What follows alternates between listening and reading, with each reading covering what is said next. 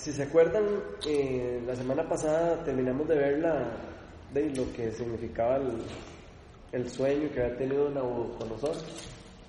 Eh, vimos eh, todo lo que todo lo que la revelación que Dios le estaba dando por medio de ese sueño que no lo dejaba ni dormir y que él andaba en búsqueda desesperado de por saber qué es. Si se recuerdan, eh, ese capítulo terminó de Nabucodonosor eh, de casi que adorando a Dios, casi, ¿verdad? Podríamos decir que casi que uno diría, ahí sí, se, se convirtió al Dios, al Dios, de los, judíos, ¿verdad? Con la reacción que él hace, que dice y todo, ¿verdad? Entonces, hoy vamos a ver lo que, lo que sigue después de la historia de lo que vimos eh, la vez pasada. ¿Cuál es el 4? Vamos a estar en el capítulo 3 hoy. Pues vamos a empezar el, vamos a ver todo el capítulo 3.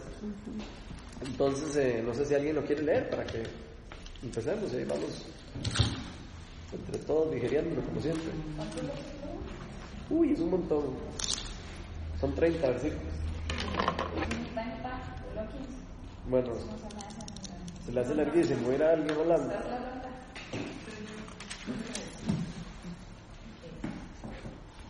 El rey Nabucodonosor mandó hacer una estatua de oro de 27 metros de alto por 2 metros y medio de ancho y mandó que la colgaran en los llanos de Dure, en la provincia de Babilonia. Luego les ordenó a los sátrapas, prefectos, gobernadores, consejeros, tesoreros, jueces, magistrados y demás oficiales de las provincias que asistieran a la dedicación de la estatua que había mandado, mandado erigir. Para celebrar tal dedicación, los sátrapas, prefectos, gobernadores, consejeros, tesoreros, jueces, magistrados y demás oficiales de las provincias se reunieron ante la estatua. Entonces los heraldos proclamaron a voz en cuello, a ustedes, pueblos, naciones y gente de toda lengua, se les ordena lo siguiente. Tan pronto como escuchen la música de trompetas, flautas, cítaras, liras, arpas, zampoñas y otros instrumentos musicales, deberán inclinarse y adorar la estatua de oro que el rey Nabucodonosor ha mandado erigir. Todo el que no se incline ante ella ni la adore será arrojado de inmediato a un horno en llamas.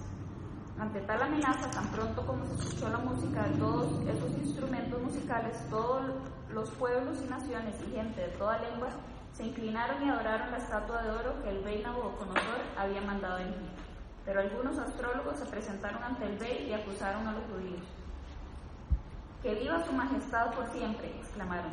Usted ha emitido un decreto ordenado que todo el que oiga la música de trompetas, flautas, cítaras, liras, arpas, zampoñas y otros instrumentos musicales se incline ante la estatua de oro y la adore. También ha ordenado que todo el que no se incline ante la estatua ni la adore será arrojado a un horno en llamas.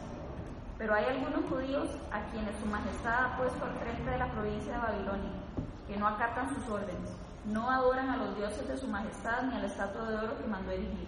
Se trata de Sadrach, Mesach y Abednego. Lleno de ira, Nabucodonosor lo mandó, los mandó llamar. Cuando los jóvenes se presentaron ante el rey, Nabucodonosor les dijo, ustedes tres, ¿es verdad que no honran a mis dioses ni adoran a la estatua de oro que he mandado erigir? Ahora que escuchen la música de los instrumentos musicales, más les vale que se inclinen ante la estatua que he mandado hacer y que la adoren. De lo contrario, serán lanzados de inmediato a un horno en llamas y no habrá Dios capaz de librarlos de mis manos. Sadrach, Mesach y Abednego le respondieron a Nabucodonosor. No hace falta que nos defendamos ante su majestad. Si se nos arroja al horno en llamas, el Dios al que servimos puede librarnos del horno y de las manos de su majestad.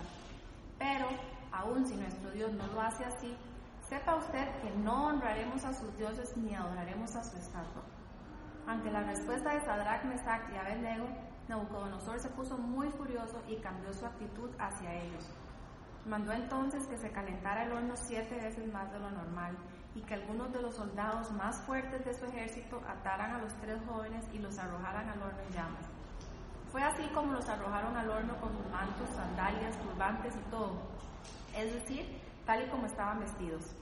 Tan inmediata fue la orden del rey y tan caliente estaba el horno que las llamas alcanzaron y mataron a los soldados que arrojaron, arrojaron a Sadrach, Mesach y Abednego, los cuales, atados de pies y manos, cayeron dentro del horno en llamas. En ese momento Nabucodonosor se puso de pie y sorprendido les preguntó a sus consejeros, ¿acaso no eran tres los hombres que atamos y arrojamos al fuego? Así es, su majestad, le respondieron. Pues miren, exclamó, allí en el fuego veo a cuatro hombres sin ataduras y sin daño alguno, y el cuarto tiene la apariencia de un dios.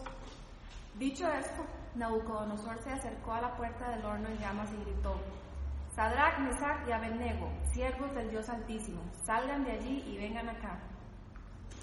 Cuando los tres jóvenes salieron del horno, los sátrapas, prefectos, gobernadores y consejeros reales se arremolinaron en torno a ellos y vieron que el fuego no les había causado ningún daño y que ni uno solo de sus cabellos se había chamuscado. Es más, su ropa no estaba quemada y ni siquiera olía humo. Entonces exclamó Nabucodonosor, alabado sea el Dios de estos jóvenes, que envió a su ángel y los salvó. Ellos confiaron en él y desafiando la orden real, optaron por la muerte antes que honrar o adorar a otro Dios que no fuera el suyo. Por tanto, yo decreto que se yo decreto que se descuartice a cualquiera que hable en contra del Dios de Sadrach, Mesach y Abednego y que su casa sea, sea reducida a cenizas, sin importar la nación a que pertenezca o la lengua que hable. No hay otro Dios que pueda salvar de esta manera. Después de eso, el rey promovió a Sadrach, Mesach y Abednego a un alto puesto en la provincia de Babilonia. De las historias más chivas. Vamos a ver, eh, ¿qué, qué, qué les llama la atención, digamos, de cómo, de cómo empieza la, para ir como a través de, del inicio hacia el final, ¿qué les llama la atención de los primeros versículos? ¿Qué les llama la atención de, de la estatua, por ejemplo? Está grande. Estaba grande, ¿verdad? ¿Pero qué les llama la atención de eso? Parecía como lo del sueño. Él se había soñado que había una estatua con, con cabeza de oro y que era el, el, el- era, sí, era el sueño que él había tenido, ¿verdad? Y ya Dios le había dicho lo que iba a pasar con el sueño y que era lo que se representaba en cada parte de la, de la estatua. Me llama la atención de que él escucha el sueño, se maravilla de lo, de lo que dice Daniel, ¿verdad? Acepta que Dios es un Dios superpoderoso, ¿verdad? Pero ¿qué es lo que hace después de eso? Se manda a hacer una estatua para. Manda a hacer una estatua que ya, que, diferente a la, a la, a la visión, donde toda era de oro, o sea, en pocas palabras, estaba tratando de decirle a Dios que el- la estatua de él iba a ser de oro completa hasta el piso, que no iba a ser de barro ni de nada, sino que, que iba a ser de oro y que todo el mundo le iba a tener que adorar por siempre, que, o en pocas palabras, eh, Sí, bueno, siento yo, ¿verdad? Eso es lo que, lo que, lo que me, sale a mí, digamos. Siento como que él está rebelde a, esa visión, ¿verdad? Como que está diciendo, ok, y la- me llama la atención que sea de oro, que era la parte que representaba el, el, gobierno de él, ¿verdad? Y, la parte de él, ¿verdad? ¿Cómo Entonces, ¿Cuánto, cuánto tiempo transcurrió, de cuando... Ah, no se sabe. No se sabe. No se ¿Cuánto sabe. Tiempo él, ¿Cuánto tiempo él se sujetó? Y, ¿Verdad? Porque tuvo que haber tenido temor cuando Daniel le dijo eso, ¿verdad? Y él un tiempo ahí, pero quiero saber como cuánto tiempo tardó él para revelarse. O sea, de hecho, eso estaba en su corazón. Quizás nunca quiso hacerle caso a lo que...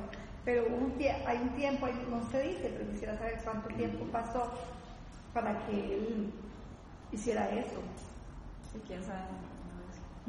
quién sabe, pero la pregunta de millones es cuánto tiempo duramos nosotros en hacer eso. Sí. ¿Cuánto tiempo duramos nosotros en, en que Dios nos dice algo y nosotros en, en dos segundos estamos haciendo lo contrario? Y tratando de hacer totalmente lo contrario a lo que, a lo que Dios nos dijo, ¿verdad? Otro día, entonces que la probablemente no, no me imagino que haya pasado demasiado Si tiempo, digamos. Si nos comparamos. ¿verdad? nosotros con, con él, ¿verdad? Yo creo que de alguna manera algo, algo representa a nosotros, ¿verdad? Esto, ¿verdad? Qué rápido que nosotros nos dejamos llevar a adorar a otros dioses. Y se nos olvida lo que Dios ha hecho, o lo que hizo por nosotros. ¿Cuánto tiempo pasamos nosotros y de repente ya estamos adorando a otros dioses? O formando nuestros propios dioses, o formando nuestro propio eh, nuestro propio propósito. Ya Dios tiene un propósito. Pero ah, no, eh, yo no quiero el propósito de la estatua de oro con... No, no, yo quiero la de oro. Y creo que eso es parte de lo que nos pasa a nosotros. Bueno, yo no sé, por lo menos a mí, yo siempre estoy como, o sea, yo siempre sí quiero, eh, el anhelo de uno o el anhelo que hay en mi corazón, y siempre es como, ok, me encantaría que sea esto. Y siento que a veces uno camina mucho hacia eso, ¿verdad?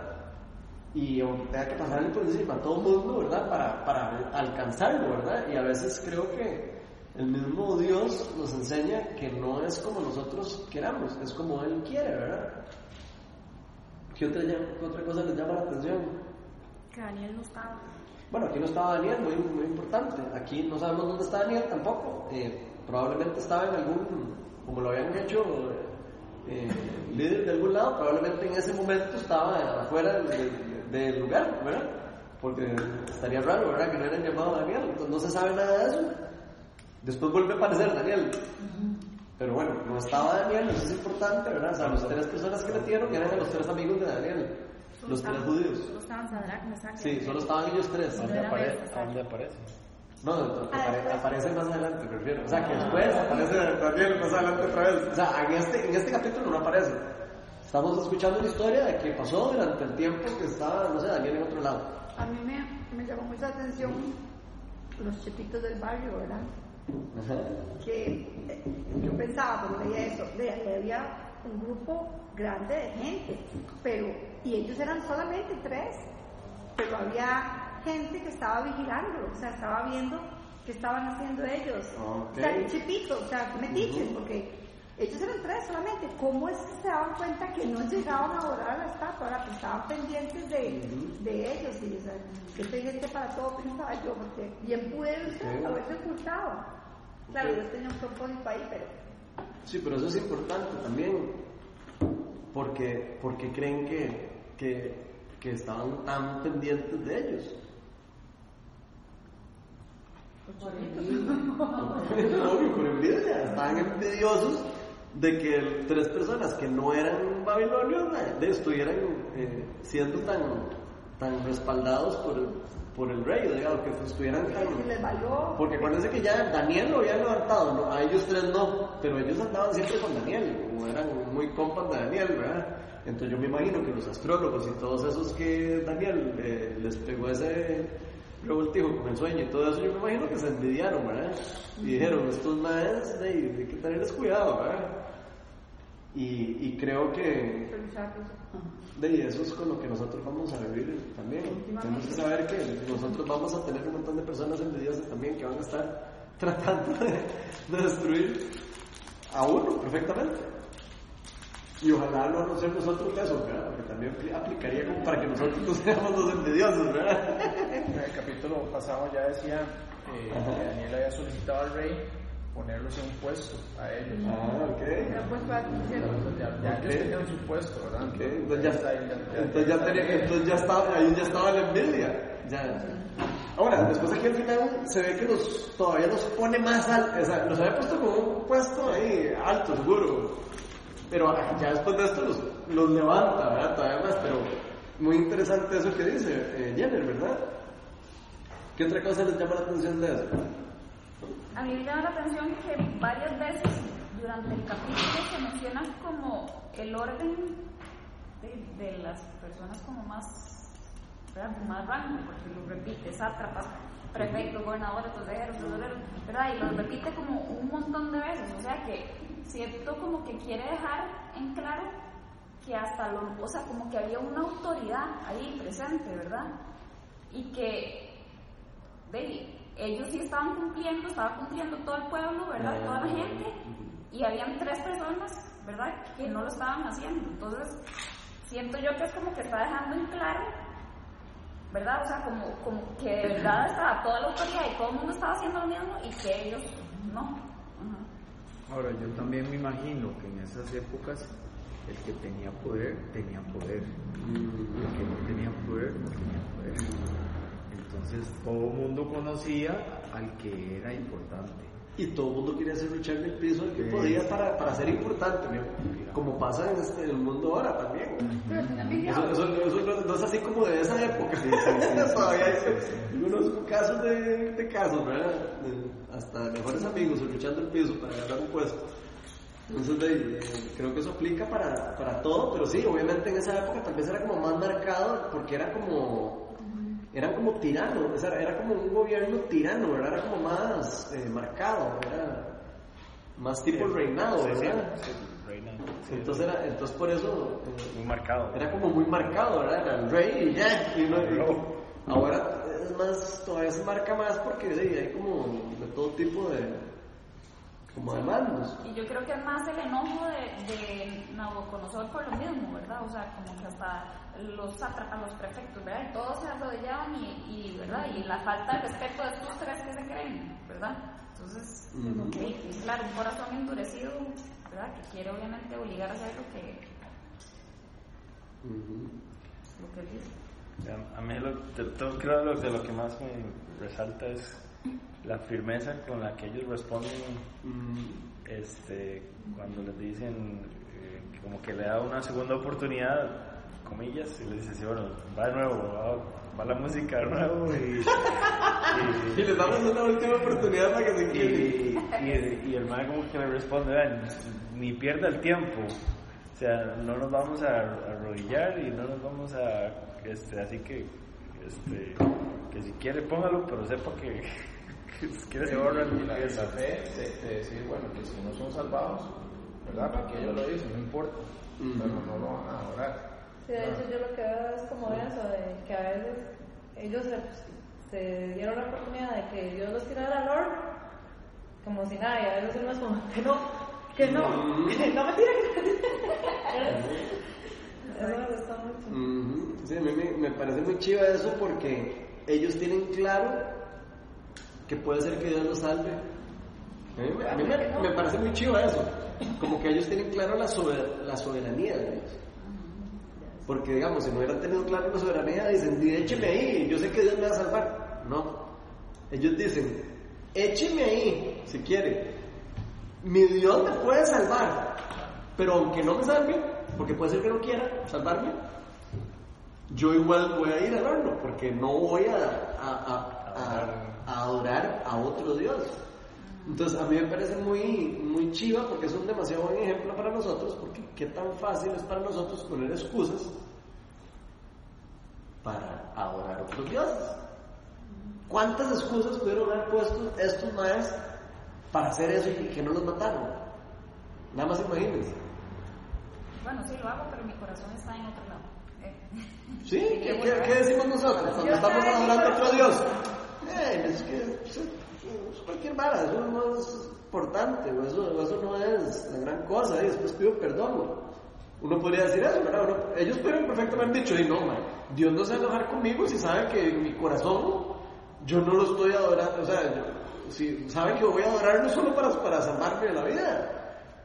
Uno podría decir eso, ¿cierto? Uno podría decir como, bueno, ahí, eh, Dios sabe, Dios no, no se va a enojar conmigo por eso, pero no, ellos no lo ven así, ellos no ponen las excusas que ponemos nosotros normalmente, digamos, yo a veces pongo las excusas, si lo soy sincero, y a veces uno dice, bueno, ahí, eh, Sí, después no, pido sí, perdón, cierto, eh, sabe que no intentando. ajá, o no O, le puede haber dicho no, que bueno, está bien, pero que la culpa caiga sobre usted. Sí, o, o- o lo voy a hacer solo una vez. Eh, ¿Cuántas veces no hacemos algo que decimos, bueno, hacerlo solo una vez y nada pasa? ¿Ya? Ellos pudieron haber dicho eso, ¿verdad? Y lo hacemos una vez y ya. Pero también se nota que Nabucodonosor tenía los ojos puestos en ellos, porque no era un, un pueblo pequeño, sino que había mucha gente. Entonces, y él tenía mucho poder. Entonces, a ellos mandar a matar a tres, a diez, a veinte, era como nada, Ok, pero hay algo súper importante con eso que está diciendo Don Miguel. Eh, los edictos del rey eran irrevocables, para que entiendan. Eso es muy importante entenderlo. Si el rey decía, Se mata. se- aquí el que, no- el que no se, no sé, el que no se corta el pelo el lunes, eh, queda decapitado. El man no podía cambiar la ley. Así era la ley. Entonces, si él le ponía algo y lo hacía edicto, por eso hacía un edicto. Y eso es importantísimo. Porque ya lo había sellado. Una vez que el rey lo sella, no puede echarse para atrás porque entonces perdía credibilidad. Y por eso es que los retan a él. Por eso es que los retan al rey. Los envidiosos. Porque sabían que el rey, aunque les tuviera cariño, o sea, aunque, aunque, es más, probablemente hasta les caía bien. Porque ya los había puesto en un buen puesto. por algo tal vez les volvió a decir, bueno, vamos a poner. Y por eso tal vez hasta les dio chance. Entonces, por eso les digo. Entonces, qué interesante ver eso, ¿verdad? El rey de, tenía que hacerlo, ya después de que lo había hecho. Si no quería perder él su credibilidad como rey. Si no, entonces le, le hubieran dicho todos, de entonces mejor, me imagino, todos, los- todos ese grupo de séquitas, de los que dijeron, "Ey, todo el orden, de todos hubieran dicho, este rey es pura paja, entonces de, la próxima vez no le hacemos caso.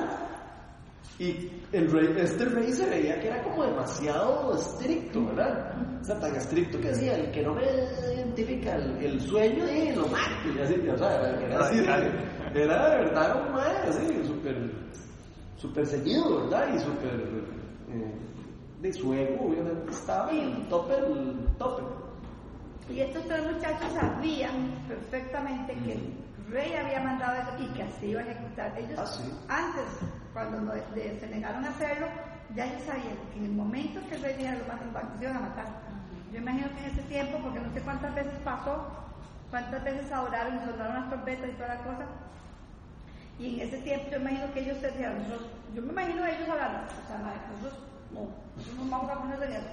Ya vos sabes que antes tenemos que yo no me los imagino, madre. Tal vez hasta alguno, tal vez hasta dijo, Tal "Madre, sí, vez, a lo mejor sí. Hagámoslo, hagámoslo, y otros dicen, no, no, no, no, no, o sea, seamos firmes, mantengámonos firmes. Ahora va a venir el rey, pero nosotros vamos a, o sea, yo me los imagino el rey, para que en el momento que llegara, no, ya estaban fortalecidos entre ellos y habían orado y habían dicho, no, madre, vamos, vamos con todo.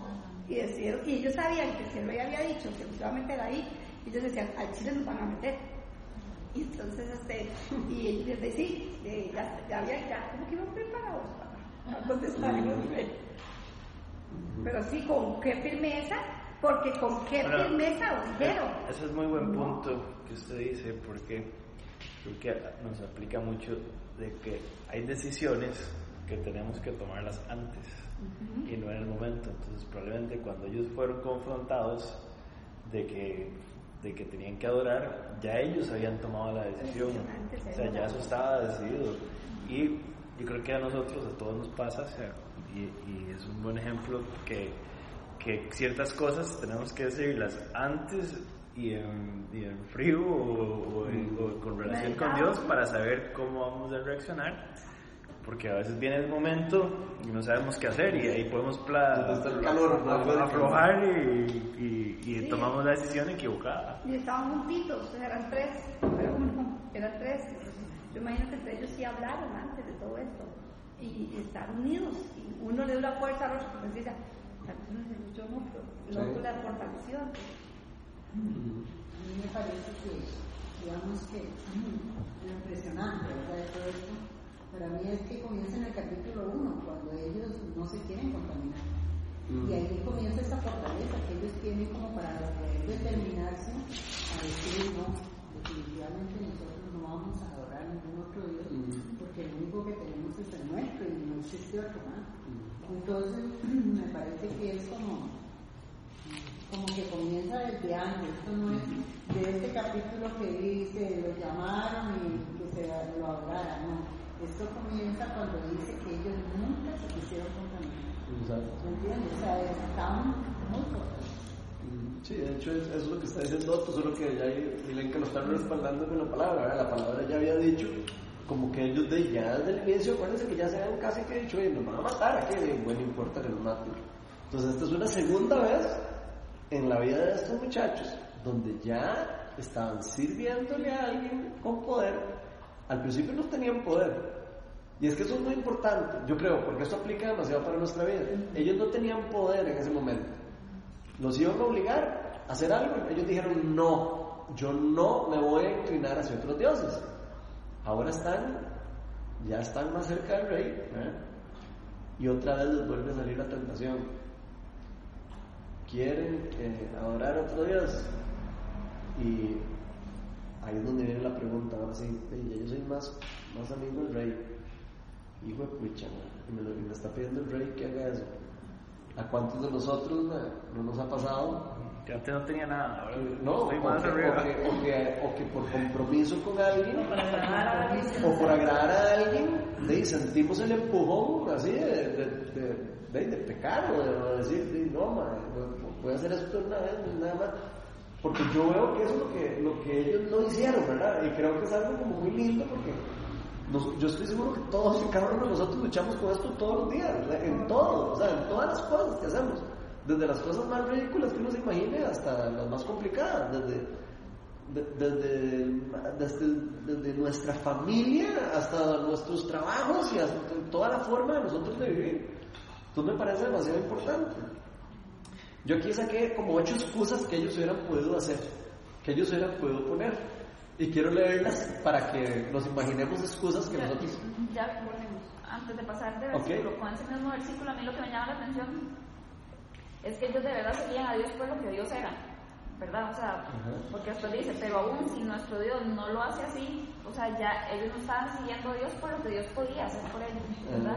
Entonces a veces también uno debería como cuestionarse, ok, estoy siguiendo a Dios por lo que Dios puede hacer por mí, ¿verdad? O lo busco en momentos de dificultad porque yo sé que Él es el que me puede rescatar, o es que tengo una relación constante y mis sentimientos hacia Él siempre son, no mis sentimientos, sino mi convicción y mi, y, y- y- ¿verdad? O sea, siempre son iguales, ¿verdad? Sí, si la relación es real. Ajá. Si es una relación real, yo lo hago por relación, no lo hago por el premio que me va a dar. ¿Me explico? O sea, ellos no estaban Estaba yéndose, no estaban yendo por el, por, por el premio, digamos, estaban yendo por la, por la relación que tenían con él y no la querían romper. Así de sencillo, para ellos la relación con Dios era lo más importante. Y, y creo que para nosotros debería de ser lo más importante, la relación. Yo he pensado también en Nabucodonosor porque muy poco pues así se Sí, yo nunca lo puedo decir. Yo siempre digo Nabucodonosor. Y es al revés, es Nabucodonosor. Yo siempre digo al revés. Pero es, tranquilos, todo el mundo lo dice mal siempre. es Nabucco es- tiene trabajo Es Nabucodonosor. Nabucco él, él, yo me imagino A veces yo no sé si están hablando de otro rey. Por eso no, había, no me había percatado. Yo pienso que Nabucco eh, lo pensó un poquitillo, o sea, o a veces cuando yo lo leía en la mañana yo decía, al rato y él decía, él sabía el poder de Dios, porque ya lo había experimentado con Daniel, él sabía. Y cuando todo esto pasó, yo, sé- yo creo, no sé, sentía como que él decía, y si vuelve a hacer la de las suyas, ¿verdad? Y, y decía, ¿qué podrá pasar? O sea, le entró como una intriga cuando le dijeron, nosotros nos damos. Él quería como derrocar a Dios, ya lo había hecho con la estatua, pero decía, ahora nos vemos que más y van a decir, a ver, ni, ni para nada sirve, ¿verdad? Era como un reto para él y todo. Y bueno, después cuando uno ve que él se asusta, es, fue una prueba tan, una prueba muy grande para él, para Nabucco, porque ya lo había, ya conocía el poder que tenía. De, de hecho, antes de leer las ocho excusas, se me acaba de venir algo que, de, eso que están hablando. Vea que Na- Nabucodonosor dice aquí que los va a echar en el horno donde ningún Dios los puede librar. Otra vez. Estaba tentándolo. O sea, él vuelve a hacer lo mismo que había dicho antes de que nadie podía. O sea, bueno, en este caso lo dice el rey. Antes lo habían dicho los magos y los, ahora lo está diciendo el rey, la máxima autoridad del lugar. Y qué increíble cómo, de verdad, o sea, eh, eso me recuerda cuando, cuando Jesús se le tienta al diablo. Y él le dice, eh, tírese, usted no hijo de Dios. Tírese, los ángeles, la palabra de Dios dice que los ángeles suyos lo van a agarrar, lo van a sostener. Y Jesús le dice, jamás tentarás al Señor tu Dios. Es la palabra de Dios. O sea, que, que chiva eso, ¿verdad? Porque ellos perfectamente, eh, o sea, ellos no tientan a Dios cuando ellos dicen eso, cuando ellos dicen, bueno, hay que hacer que no me salve. Ellos no, no, no, no tentaron a Dios, digamos, como diciendo, yo, ni Dios me va a salvar, no. Dijeron, me puede salvar, pero, de, si no me salva, no me salva, de, pero, pero Él me puede salvar. Y aún así no me voy a inclinar ante, ante su estatua. Pero, pero ahí hay una cosa que se pierde en las traducciones, por eso a mí me, me gusta mucho leer varias Ajá, sí, se buenísimo. pierde en esta versión que usan ustedes. En la internacional. Y La Reina en- Valera. En Reina Valera y la Biblia de las Américas, ojo lo que dice, que es un poquito diferente. Ajá. Dice, Sadrach, Mesach y Abednego respondieron y dijeron al rey Nabucodonosor, no necesitamos darte una respuesta acerca de este asunto. Ciertamente nuestro Dios a quien servimos puede librarnos del horno de fuego ardiente y de tu mano, oh rey, nos librará. Ellos le dijeron, Dios nos va a librar. Bueno, y si no quiere librarnos, también está en, aquí, pero en, en estas versiones dice, de tu mano nos librará. Ya, ya se lo dijeron. Ok. Lo dejaron. Bueno, pero vean qué chiva, porque de alguna manera ellos sabían, digamos, que aunque murieran, el Dios de ellos los iba a librar, aunque, aunque estuvieran De muertos. la mano, ¿Me ¿eh? O sea, entonces sí, ellos sabían que los iba a librar, pero, pero y, y yo creo que ellos tenían la fe de verdad también que los podía librar de eso, o sea, de verdad creo plenamente en que ellos tenían la fe de que, de que Dios iba a hacer algo, se iba a apagar el horno, algo, iba a pasar, ¿verdad? Como a veces pasan milagros así, que uno dice, "Ma, si no hubiera pasado esta arma, yo no sé qué pasa, ¿verdad? Que a veces pasa en la vida de uno, cosas increíbles, ¿verdad? Que uno dice, Y, wow. y- y el rey está tan ceñido en, en derrocar a ese Dios o al Dios de nosotros que calentó.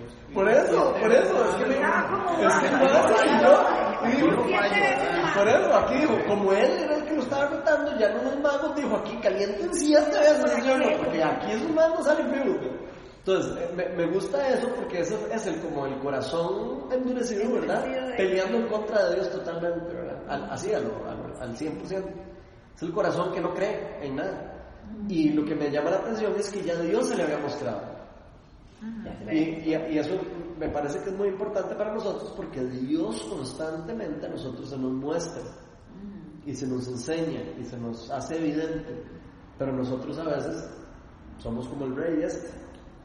A veces decimos, no, eh, ¿será o no será? Eh, Porque aquí el rey lo dudó, eh, ¿será o no será el rey?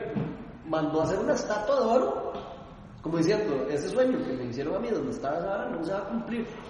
Sea, estaban en contra del sueño. Entonces, atrás de que ya se lo habían dicho y ya le habían dicho que qué pasara, ¿no? él quería hacer su propio destino y su propia cosa y según él iba a poder gobernar. Y ya Daniel le había dicho que el, que Dios, que el Dios de, de ellos era el que ponía las autoridades y el que ponía las cosas y el que le había dado el poder, ¿se acuerdan? En el capítulo le había dicho, él fue el que te puso en el poder. Entonces, vamos a ver la próxima semana, vamos a ver qué pasa eso. Viene una parte súper chiva en eso. Pero vamos a ver las dos excusas que yo resumí. Ah, dale, no importa, no importa. No, pero es, nada más reafirmando lo que habían lo que acababan de decir. Ajá. Primero que, que, que efectivamente uno en cualquier situación siempre tiene como la decisión delante, por más pequeña que sea la situación, de ver qué quiere uno alimentar, porque efectivamente muchas veces uno puede alimentar el ego, puede alimentar el orgullo, como diciendo, ¿verdad? Le he llegado hasta aquí, entonces Mm. Verse la o el temor, ¿verdad? Como año mejor, les digo una corriente, porque si no me da feo. O en el caso de ellos, como, sí, alimentar la fe, ¿verdad? Ya cuál es mi Dios, voy a creer una vez más en él. Y lo otro que, que, que como estabas compartiendo el fin de semana, que Daniel y ellos tenían demasiado claro que estaban en una situación, este, pues sí, prácticamente como de guerra, o sea, como este es Dios y ellos tienen, o sea, independientemente de las condiciones, los beneficios o todo lo que tuvieran, sabían que estaban en un momento, o sea, en una situación que los confrontaba en su, en su fe. Mm. Entonces tal vez por ello ta- ta- también como que se apadrinaban de alguna manera y se mantenían juntos porque sabían la Mm. condición en la que estaban este, viviendo. Que si hubieran sido otros tal vez ni cuenta se dan lo que están haciendo. Bueno, yo, me pregunto, quisiera que, ¿verdad? que lo habláramos, tal vez tocáramos esto. ¿Qué pasa, qué hace que Nabucodonosor eh, actúe así? Si ya conoce ese poder de Dios, entonces eh, a veces nos ocurre, ¿verdad? O sea, lo hago porque lo hago y además de eso calientan siete veces el horno, o sea, porque a mí me da la gana. O sea, eso no, bueno, eh, ahora no tanto, digamos, pero el- antes de, digamos, de conocer del Señor, yo, ¿verdad? Bueno, día, ¿verdad? o sea, sí, pero, o sea, el, el Señor, el Señor va trabajando, ¿verdad? Y va cambiando todas esas cosas. Pero yo era el terror de mi familia, o sea, era como decir, uno, quítense porque va a tractor y y vamos a hacer. Entonces esas cosas, ¿verdad? En realidad existen, o sea, uno las, las puede visualizar fácilmente, tal vez no nosotros, en esta iglesia no pasa. No, no, no pasa. A todos nos pasa. Y, y todos, y, y todos tenemos nuestro pasado oscuro y nuestras cosas malas. Entonces, O sea, Y hemos sido más fuertes la soberbia tan grande, ¿verdad? Que existe en este rey, pues eso no existe en, otros, en otras medidas tal vez en nosotros. mm, Y nosotros conocemos más. Por eso no era, no conocía tanto con nosotros. Sí, tras, tras de eso yo creo que nosotros tenemos como un poco más de revelación, ¿verdad? O sea, todavía ellos tenían como menos revelación de, de Dios, ¿verdad? Yo siento que nosotros tenemos como mucho más revelación que ellos, mucho más abierto el panorama como para tomar una decisión. Todavía ellos, eh, de ahí, era más, eh, yo creo que era más difícil, digamos, pero ya ahora viendo todo lo que ha pasado y toda la historia para atrás, y uno ve lo imposible de que no sea cierto todo lo que ha pasado, creo que cada vez se va haciendo como más, eh, eh, es como más evidente, digamos, para uno el poder creerlo, ¿verdad? Digamos, eh, no es lo mismo ¿no? escuchar que un profeta dice que va a morir un Mesías por uno, y entonces haberlo visto pasar. Yo, yo creo que, que va a haber como un poco de todo, digamos, como hay gente que ha visto cosas como el rey este, que, que vio cosas impresionantes y no, y no está creyendo en Dios, o sea, no está poniendo su fe en, en el, en el Dios de ellos, o sea, él lo vio, se asombró, pero hasta ahí. Y yo creo que a nosotros también, o sea, a veces nos puede pasar de que, de que también vemos cosas y luego se nos olvida o de tratemos de ser como ellos, de que, de que, de que sí creyeron, lo han visto y ahí están pulseando la día a día. Exacto. Sí, de hecho la, la misma palabra de Dios nos dice que hay personas que aunque vean un muerto levantarse no van a creer. O sea, aquí podemos orar un día por un muerto aquí y puede haber que alguien sobreviva y puede ser que alguno de aquí diga, "Mm, yo no creo que se haya muerto, man". O sea, fácilmente podría pasar. Digo, para que no se asusten, porque la palabra de Dios dice que eso va a pasar. O sea, un día en la iglesia pasa un milagro o algo así y más de uno siempre. "Mm, También es que lo ¿será que, que uno ve está aquí, digamos, obviamente uno siempre como verdad piensa que ve con los ojos, pero en realidad los ojos son nada más un sentido, o sea, en realidad muchas, o sea, muchas personas pueden estar viendo o experimentando exactamente lo mismo, pero su Pero- cerebro está percibiendo diferente, diferente, entonces puede que, que dependa que una persona sí esté consciente que está ocurriendo milagro y otra persona no Ujú. parece es exactamente lo mismo y está pensando, ah, sí, mira, eso tal cosa. O sea, como. Bueno, eso, eso que vos estás diciendo me parece muy importante, eso es parte de lo que estamos aprendiendo en, en el discipulado de la organización poderosa, que después lo vamos a, tomar, a tocar más adentro, y eso se llama, tiene que ver mucho con la cosmovisión. Cómo vemos nosotros el mundo y cómo nosotros, eh, eh, por qué nosotros creemos lo que creemos. Cada uno, según donde haya nacido, donde haya vivido, donde haya sido un tipo de raza, donde- tiene una forma de ver el mundo. Es como el, el world view en inglés, la cosmovisión, se traduce en español, es como una forma de uno ver el mundo. Y muchas veces la cosmovisión nos bloquea a nosotros de ver cosas de Dios. ¿Por qué? Porque estamos acostumbrados a que, por ejemplo, en el, en el- aquí en el occidente, en el mundo occidental, ve, todos estamos basados en toda la parte racional y hemos aprendido todo lo filosofía y eso es lo que le enseñan a uno desde pequeño. Entonces uno todo lo ve racional. Ok, esto más esto es igual a esto. No puede ser que esto más esto de otra cosa. Entonces ese tipo de cosas cierran nuestro entendimiento a percibir las cosas de forma diferente. Entonces a veces podemos ver alguna cosa espiritual y simplemente nuestra cosmovisión no, no, no, no, no- no nos deja en- entenderla o no nos deja verla. Entonces, en ese curso que estamos eh, viendo, en ese, en ese discipulado, estamos, vamos a aprender un poco lo de cómo se, esa cosmovisión hay que romperla, hay que, o hay que, hay que amoldarla a la cosmovisión bíblica. Porque una cosa es la cosmovisión bíblica y otra cosa es la cosmovisión que nosotros vivimos. Son dos eh, eh, cosas totalmente diferentes. En el oriente eh, están más acostumbrados a las partes espirituales y todo. ¿Por qué? Porque están acostumbrados a que haya magia negra, magia de... Entonces ellos creen más en lo sobrenatural porque lo, porque lo viven todos los días. Nosotros no, nosotros aquí no estamos tan, tan en esa cosmovisión, son cosmovisiones diferentes. Entonces, un- en China, usted va y ora por una persona y saca fuera un demonio y la persona, o sea, no sé, le parece normal, digamos, dice, sí, creen en eso. Aquí usted le dice a cualquier persona y más uno no cree. Qué actriz. O cree que es, o, o- o no, o no puede creerlo porque simplemente dice no existe, o no, porque no tiene en su mente, en su conmovisión, no existe. Entonces eso es muy importante, eso que dice eh, Mauro, porque afecta montones de cómo nosotros percibimos esto. Entonces, vamos a, obviamente, era con in- increíble. Pero yo quiero repasar ocho excusas que ellos hubieran podido poner para que nos identifiquemos con eso. La primera es que, digamos, nos, que nos, postraremos ante el ídolo, pero en realidad no le rendimos culto.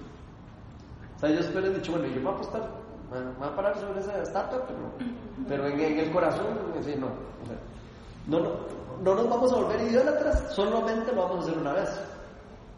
Y luego pedimos perdón. Esa es la segunda. La tercera es, el rey tiene el poder absoluto. Y es nuestro deber obedecerlo. Oigan eso porque eso es bastante profundo. Es nuestro deber, nuestro deber obedecerlo. De hecho, Dios en la palabra de Dios nos manda a respetar las autoridades. Entonces uno diría, "Ay, una cosa. Pero Dios va a comprender que yo me voy a someter a- a- a- al rey aunque esté haciendo algo totalmente eh, en contra de Dios. Y ahí es donde no. ¿verdad? Ahí es donde viene el límite, ¿verdad? Hasta donde Dios dice que nos tenemos que, que someter a las autoridades hasta que no pasemos la, la verdadera autoridad que es Él, ¿verdad? Entonces me parece muy chivo. Después, la tercera es que el rey nos dio el puesto que tenemos. Entonces le Sí, sí, madre, Dios madre, nos puso aquí, madre, estamos en deuda con él. Deberíamos de, pucha, agradecerle. ahí el toque ahí a la, la estatua, y ya, porque ahí se la debemos, madre. ¿Cuántas veces Ay, nos pasa a nosotros eso? Después dice, estamos en un país extranjero. Ellos, ellos la decir, aquí que no estamos en Israel, aquí estamos en, aquí estamos en otro país, man. aquí, no, aquí nadie me va a ver, aquí, aquí no pasa nada. Eh, estamos en otro país y así que Dios nos va a per- permitir seguir las costumbres de este país, porque si nos permite que estamos aquí, nos va a permitir que nosotros eh, sigamos las costumbres del país y que no no importa. Esa sería otra excusa que ellos hubieran podido poner. La otra es, nuestros pasados levantaron ídolos en el templo de Dios. Este, este pecado no, no es nada comparado a eso. O sea, que pusiéramos a comparar nosotros como que lo que vamos a hacer no es tan importante como con otra cosa, ¿verdad? Dijera, "Ah, es que eso no es tanto. Malo, malo, bueno, bueno. Ok, la otra es, no le estamos haciendo daño a nadie. Ay, ¿a quién le vamos a hacer daño? ¿A quién? No, ellos no le están haciendo daño a nadie. ¿A quién le están haciendo daño? Muchos de nosotros pensamos que vivir la vida solo haciéndole daño a la gente es suficiente. Y, y no, no es suficiente. La palabra de Dios no nos enseña eso, nos enseña que no eso. Entonces es demasiado retador eso, ¿verdad? A veces creemos que porque no le hacemos daño a alguien, entonces ya podemos hacer lo que queramos, aunque vaya en contra de nuestros principios y nuestra, fe. Y después la otra cosa que, que puse aquí es, si nos matan, los paganos ocupan nuestro lugar, porque ya ellos están con un puesto.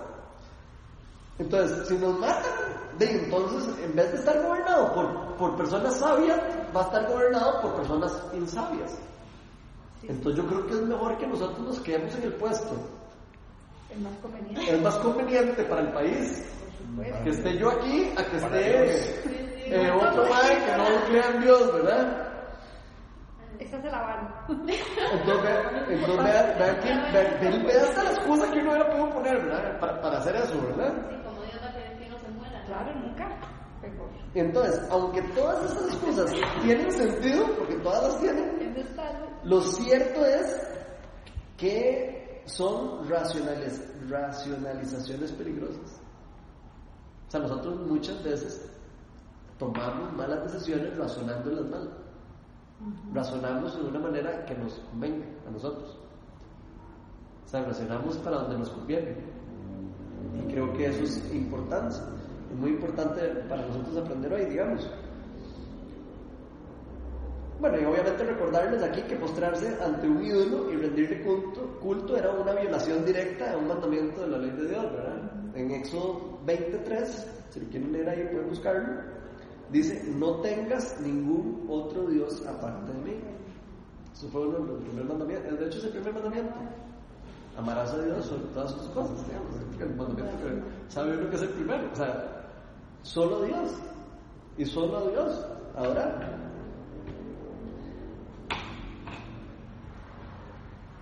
¿Qué otra? Y entonces me hago la pregunta, ¿qué excusas ponemos nosotros? Constantemente. Con, con- Somos flojitos. Esa me gusta. Oh, no tal. ¿Qué, qué pregunta, qué, qué excusas ponemos? Porque yo, bueno, les puedo tener una lista de todas las excusas que yo he puesto en diferentes ocasiones, ¿verdad?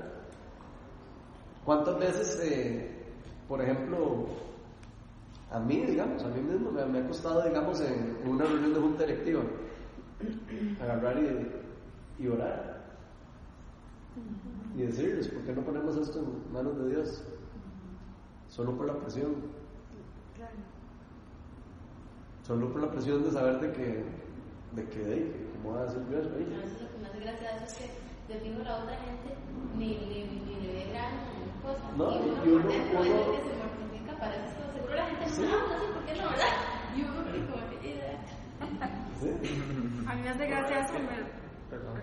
eso me recuerda a Chris Dernley que, que cuando se iba, siempre almorzaba en Saga o algo así. Y que llegaba yo no sé qué judío y que le decía, bueno, oremos por eso, y que él decía, es que yo no creo en Dios, uno no era judío entonces. Bueno, no sé, un otro Bueno, señor ahí, otro, era, un, era un big shot en algún lado, y que, que le decía, bueno, oremos por eso, yo no creo en Dios, y que le decía, no, no importa, yo sí. Entonces era como, ay, te está bien.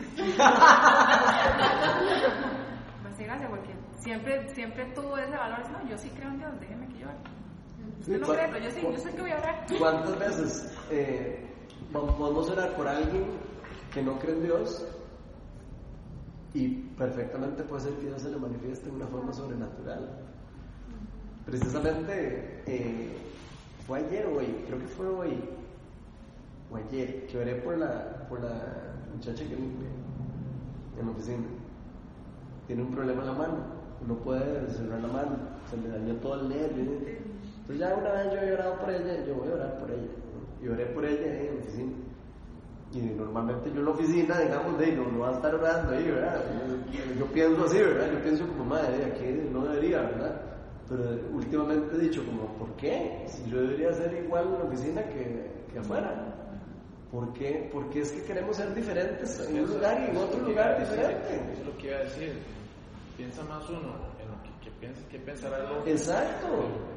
¿Verdad? Y por eso es que uno no lo hace. Pero por eso es que no podemos ser libres. Es de donde viene, la- ahí es donde viene lo, lo, lo, lo importante. O sea, estamos perdiendo libertad de nosotros por temor. O sea, por temor a, a lo que la gente piensa, y a lo que la gente cree de uno. Yo no sé, por puras tonteras. Es un temor que nos, que nos, que nos bloquea. Y, y me- a mí me, me- me gusta mucho eso porque el temor, la misma palabra de Dios dice, el temor es lo que paraliza a los hijos de Dios. El temor es lo que tiene la iglesia paralizada. El temor es lo que tiene a nosotros así, nos tiene con temor de hacer las cosas y nos tiene con temor de, de- hacer esto porque nos da miedo fracasar, porque nos da miedo que a decir, porque nos da miedo eh, miles de cosas. Y, y eso eh, a mí siempre me gusta, eh, me, o sea, me gusta un dicho que decía John Wimber, que él decía la, la palabra fe se deletrea riesgo. Sí, para, para activar la fe siempre hay que arriesgar. Siempre. O sea, para yo poner mi, mi fe a- así al full, tengo que arriesgar. ¿En qué? Tal vez en que se romper el miedo y decir, puedo orar con usted. En un momento específico. Y Dios se manifiesta de una forma increíble. A mí me ha pasado un montón de cuantos chistes, no sé, hoy no se los voy a contar porque ya les he contado, ya les he aburrido, pero me han pasado Bueno, cosas. ya mencionó de la muchacha. La- bueno, la muchacha no lo terminé de contar y no podía mover la mano Y entonces yo empecé a orar por ella, ¿verdad? Y, y- y empezó como a poder mover más la mano, ¿verdad? Y entonces volví a orar por ella y ya después pudo mover la mano ya bien. Y se quedó ahí, y se quedó con eso. Y yo, bueno, me cuenta mañana. Y no, eh, hoy, no, hoy, no, hoy no la vi, fue, fue ayer. Y hoy que fui, entré a la oficina muy rápido y salí, no, no la vi.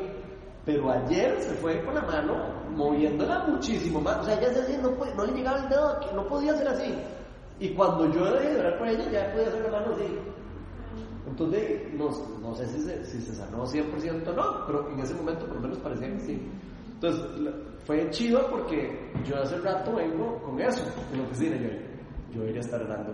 A veces Dios me pone, ore por esta persona y yo, "Wicha, aquí, en la casa, ahí en la casa. aquí, guay, aquí. Llegan ahí, Sí, mae. Mae, el sábado durmiendo en la. es que así somos. Es cierto, así somos. O sea, ponernos como, ok, solo en la iglesia podemos hacer esto y solo. Y, y eso no es lo que Dios nos llega la iglesia ahora. Sí, por eso, cuando llegue la iglesia, cuando llegue la iglesia oramos por ella. No. Y me parece muy chiva porque. Y la satisfacción de ceder finalmente ante un temor que estaba ahí nada más obstruyendo el plan. Sí, y además de que yo me he dado cuenta, por lo menos en mi vida, ya ahí sí, ya se los digo yo como cosa personal, la mayoría de las veces en las que yo he arriesgado en cosas así, he visto milagros. Sí. He visto cosas lindísimas. Pero he tenido que hacer eso. He tenido que arriesgar y decir, ok, voy a hacer esto, porque lo siento Dios, ¿verdad? Siento hacerlo. Bueno, y lo voy a hacer. Y siempre hay un... eh, a veces eh, hay retribución, a veces no. Pero me acuerdo también, volviendo, eh, no me gusta tanto, bueno, me gusta men- mencionarlo porque me gustan los dichos, pero no quiero idolatrarlo tampoco. John Wimber decía, I'm a fool for God. Yo soy, yo soy un tonto para Dios. Y nosotros a nos encanta ser tontos para todo mundo menos para Dios. O sea, nos encanta ser tonto. Pero cuando es ser tonto y quedar mal para Dios, ahí sí no, nos da como cosa. Y debería ser al revés. Uno por Dios debería hacer locuras, uno por Dios debería hacer todo. Eh, dice, si hago locuras eh, con, un amigo o lo que sea, yo cómo no voy a hacer locuras por Dios. Entonces me parece muy chido eso, porque eh, él decía, I'm a fool for God. Whose fool are you? Y ahí es donde lo dejaba uno así, ¿verdad? Como que yo soy el tonto para Dios. ¿Usted es el tonto de quién? ¿O para quién está siendo tonto usted? La- ¿Para quién? Si no estamos siendo tontos para Dios, ¿para quién vamos a estar siendo tontos? Ahí digo yo eh, que nosotros conociendo de veras el Dios que, Mm. que tenemos, ¿por qué no hacemos la diferencia nosotros, verdad? Que no seamos del montón que hay, digamos. Que por medio del conocimiento y el amor que Dios tiene para nosotros, nosotros sentimos eso, porque nosotros no hacemos la diferencia donde estemos. Porque igual, allá pasa en la familia mía. Estamos y no porque uno requiere tanto, ¿verdad? Pero cuando están, ah, no, mami, ahora usted. ¿Y ¿Por qué no se lo? Ya ellos han visto una diferencia con los años, seguro, ¿verdad? O vamos a de otra familia, no, oremos y pedir uno también, si estamos ahí, está el y todo, no, primero porque no hagamos y después seguimos. Que seamos nosotros también los que reflejemos eso de lo que sabemos, ¿ya? Entonces yo creo que es como hacer la diferencia de montón. Sí, no, yo creo que de hecho como iglesia uno debería, de como la pregunta que yo me hago siempre, ¿qué diferencia hay en que se esté plantando aquí Viña Oeste? ¿Qué, qué estamos haciendo diferente? Porque igle- iglesias hay un montón, me encuentro en cualquier montón de iglesias. ¿Para qué abrir otra iglesia? ¿Una vez se ha hecho esa pregunta? ¿Para qué abrir otra iglesia? O sea, si estamos abriendo una iglesia, estamos de verdad caminando a hacer algo, es para hacer algo diferente. O para hacer algo según lo que Dios lo está llamando a uno a hacer. Y creo que eso es parte también como cultural de la misma iglesia. La pregunta es si nosotros queremos seguir siendo del montón o si queremos ser como estos muchachos, personas que eran de verdad creían en lo que Dios los estaba llamando a hacer y, y vivían para eso. Donde ellos decían, no es lo que yo quiera, no es lo que yo quiera, es lo que Dios quiera.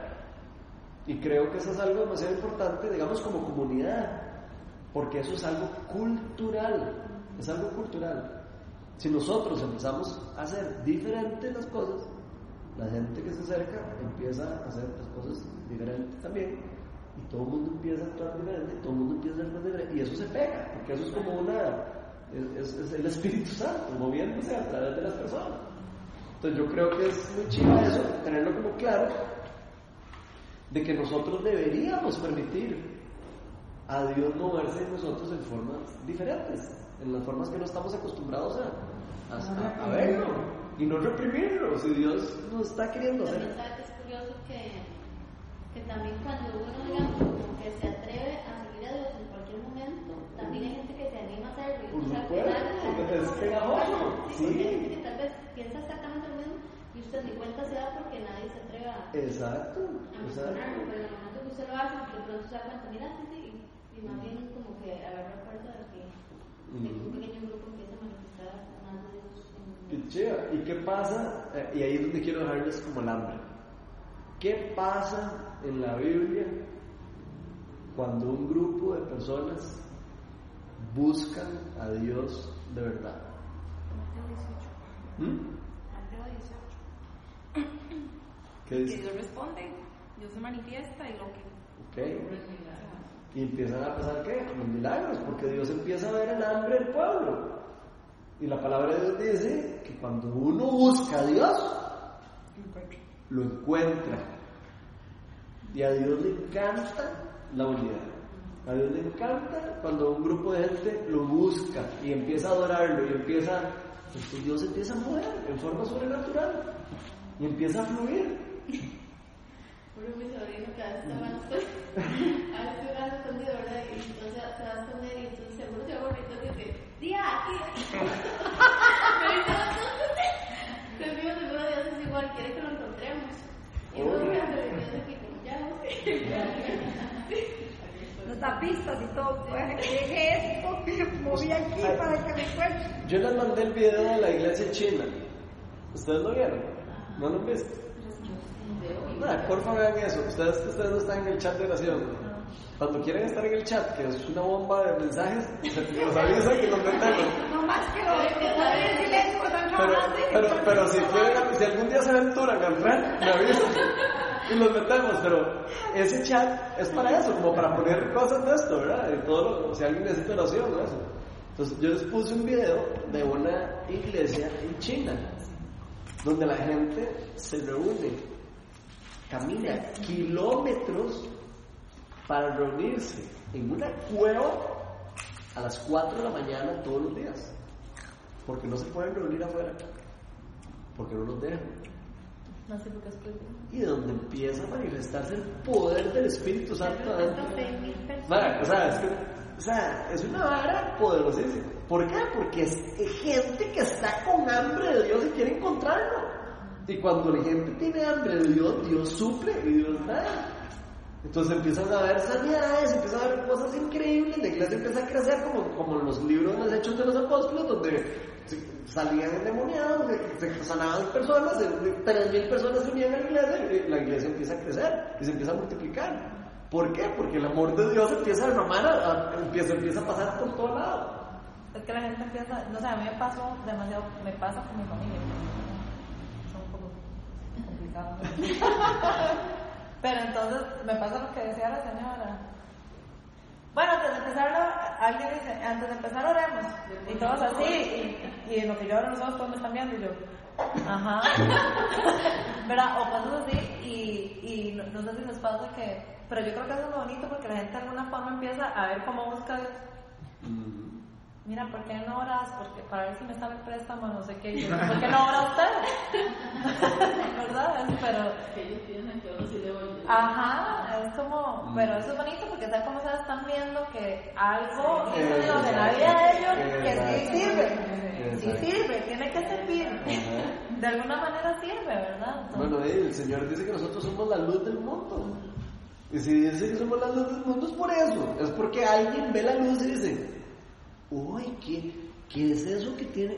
Hay algo, hay algo que tiene esta persona que, que yo quiero. Eso es, eso es algo que se, que, como decís vos, se pega. Es una cosa que uno dice, pero ¿qué es eso? Y es muy lindo, porque de cosas pequeñas, así como lo que estaba diciendo, de cosas pequeñitas, de cosas pequeñitas, la gente empieza a abrir su cosmovisión, empieza a conocer y a ver a Dios diferente. Mucha gente no, no conoce a Dios, simplemente o no lo conocen o, tienen una imagen de Dios distorsionada.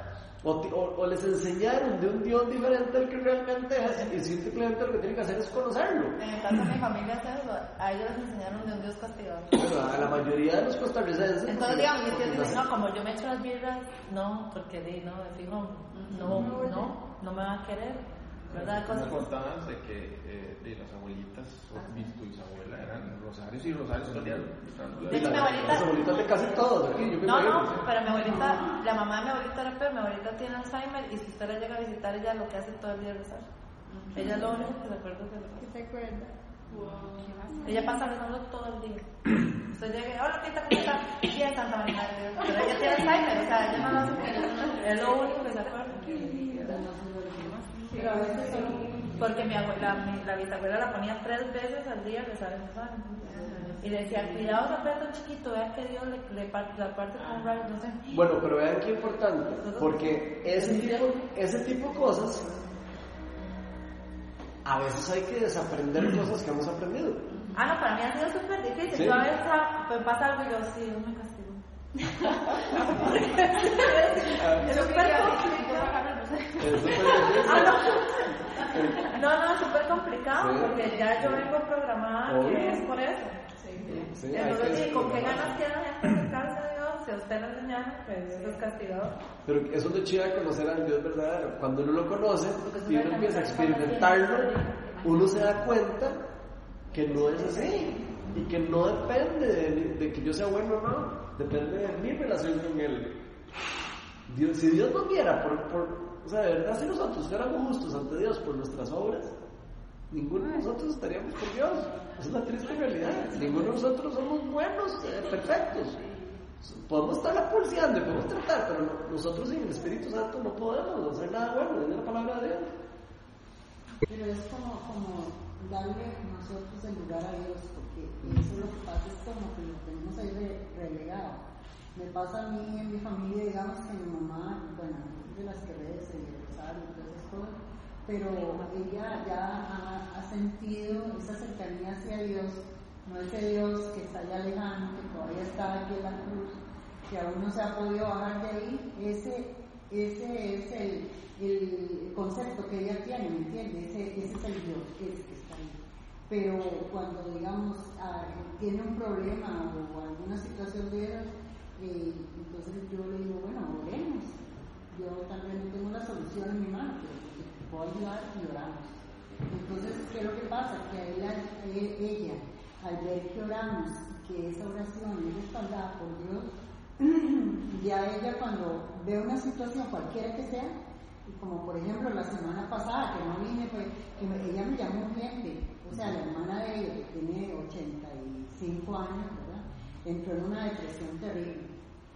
Claro, ella no cree en Dios, cree en un hermano, cree en un cura, cree en, un- en cualquiera, cualquiera que le pongan una postal, le dicen que hay una monja que entonces en esa cree, pero en Dios no, ¿me entiendes? Entonces, pero mi mamá cuando la vio así, tan mal, tan deprimida y todo eso, ella me llamó, ella me llamó y prácticamente me dio la orden, anda donde anda a orar por ella, porque ella ya ha ¿me entiendes? Ella ya conoce ese Dios que respalda, ese Dios que sana, ese Dios que, que da paz, el que guía, el que te ayuda, el que te- siempre te, te va a salir, te va a dar la salida, digamos. ¿Me entiendes? Si usted quería hacer hace rato algo, el pobre Miguel está hace rato así, nadie- está ahogando, uno, dos. Yo lo que, yo lo que creo es que todos somos. Obra de Dios. Todos somos imagen de Dios. Y yo he experimentado últimamente con personas que yo les digo, Dios te bendiga. Eso es una palabra maravillosa, sinceramente. Y las personas, cuando usted le dice Dios te bendiga, realmente en ese momento usted les penetra su corazón, su alma, y ellos le agradecen realmente que usted les diga Dios te bendiga porque los conmueve. Y las personas, eh, cuando usted eh, se acerca a ellas y les habla, ellos abren su corazón a gente que ni lo conoce a uno, es increíble, gente que lo ve por primera vez y te empiezan a contar problemas que tienen. Quiere decir que en ese momento se está estableciendo una comunicación única, una comunicación divina, porque no se conocen, uno no se conoce con la persona.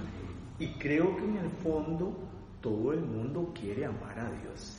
A veces no sabe cómo hacerlo, creo.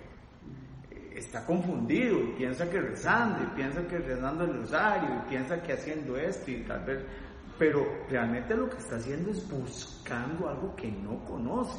Entonces yo creo que a veces uno puede darle una orientación para que él, él alcance ese nivel de comunicación que se necesita pero creo que sí las personas en la realidad todo el mundo sufre, todo el mundo está necesitando ayuda, todo el mundo está necesitando que le tienda la mano, pero estamos a veces muy perdidos. Yo creo que es que estamos muy perdidos.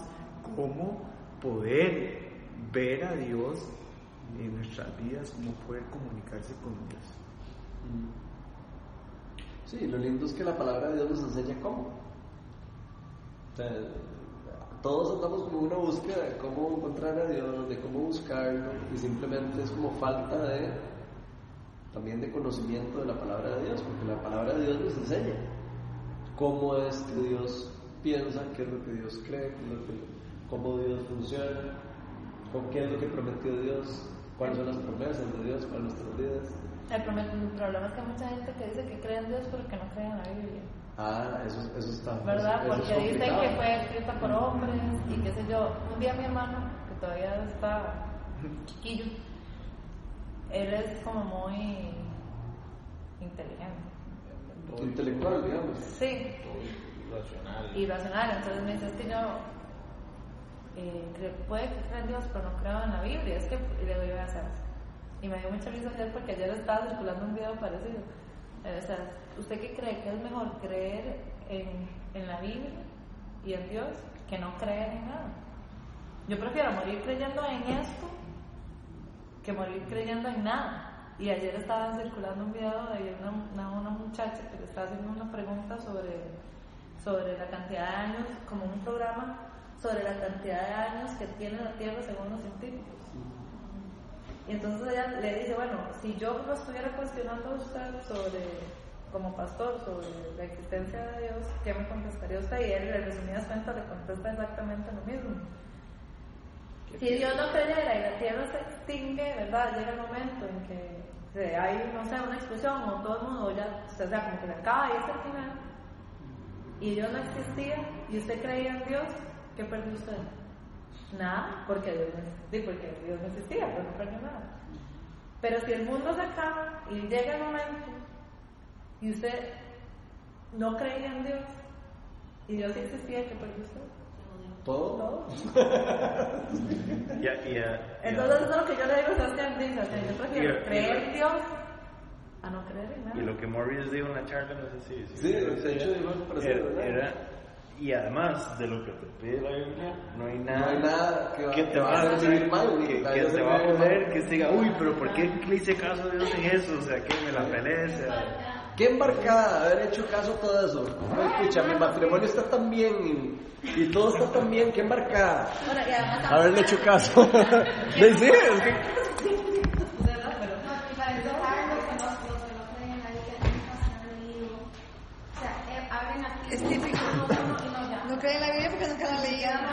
Yo, de hecho, de hecho ya para cerrar.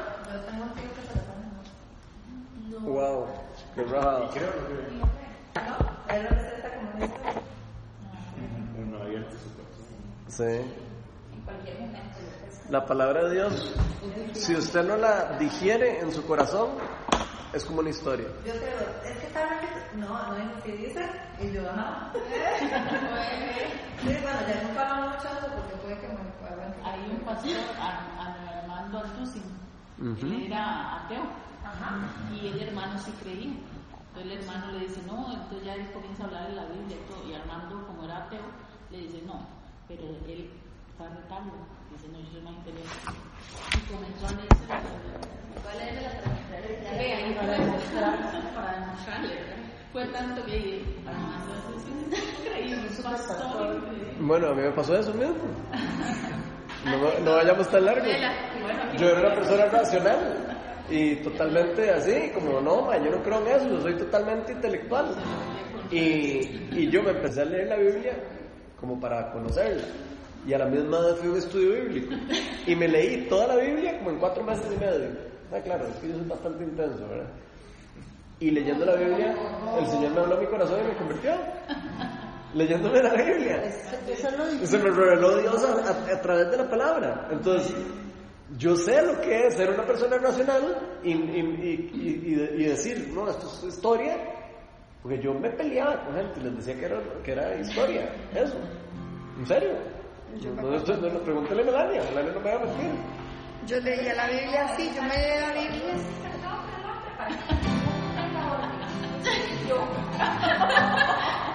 Digo, para que vean lo rajado que puede hacer Dios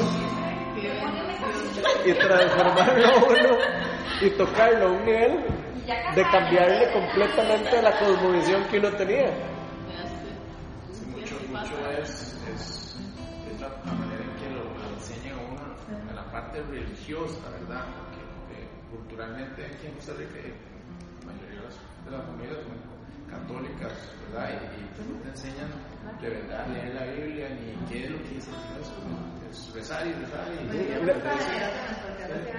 De hecho, ni conocen la Biblia, la mayoría de la gente no, no se ha leído la Biblia. Entonces uno dice, pero hey, ¿cómo?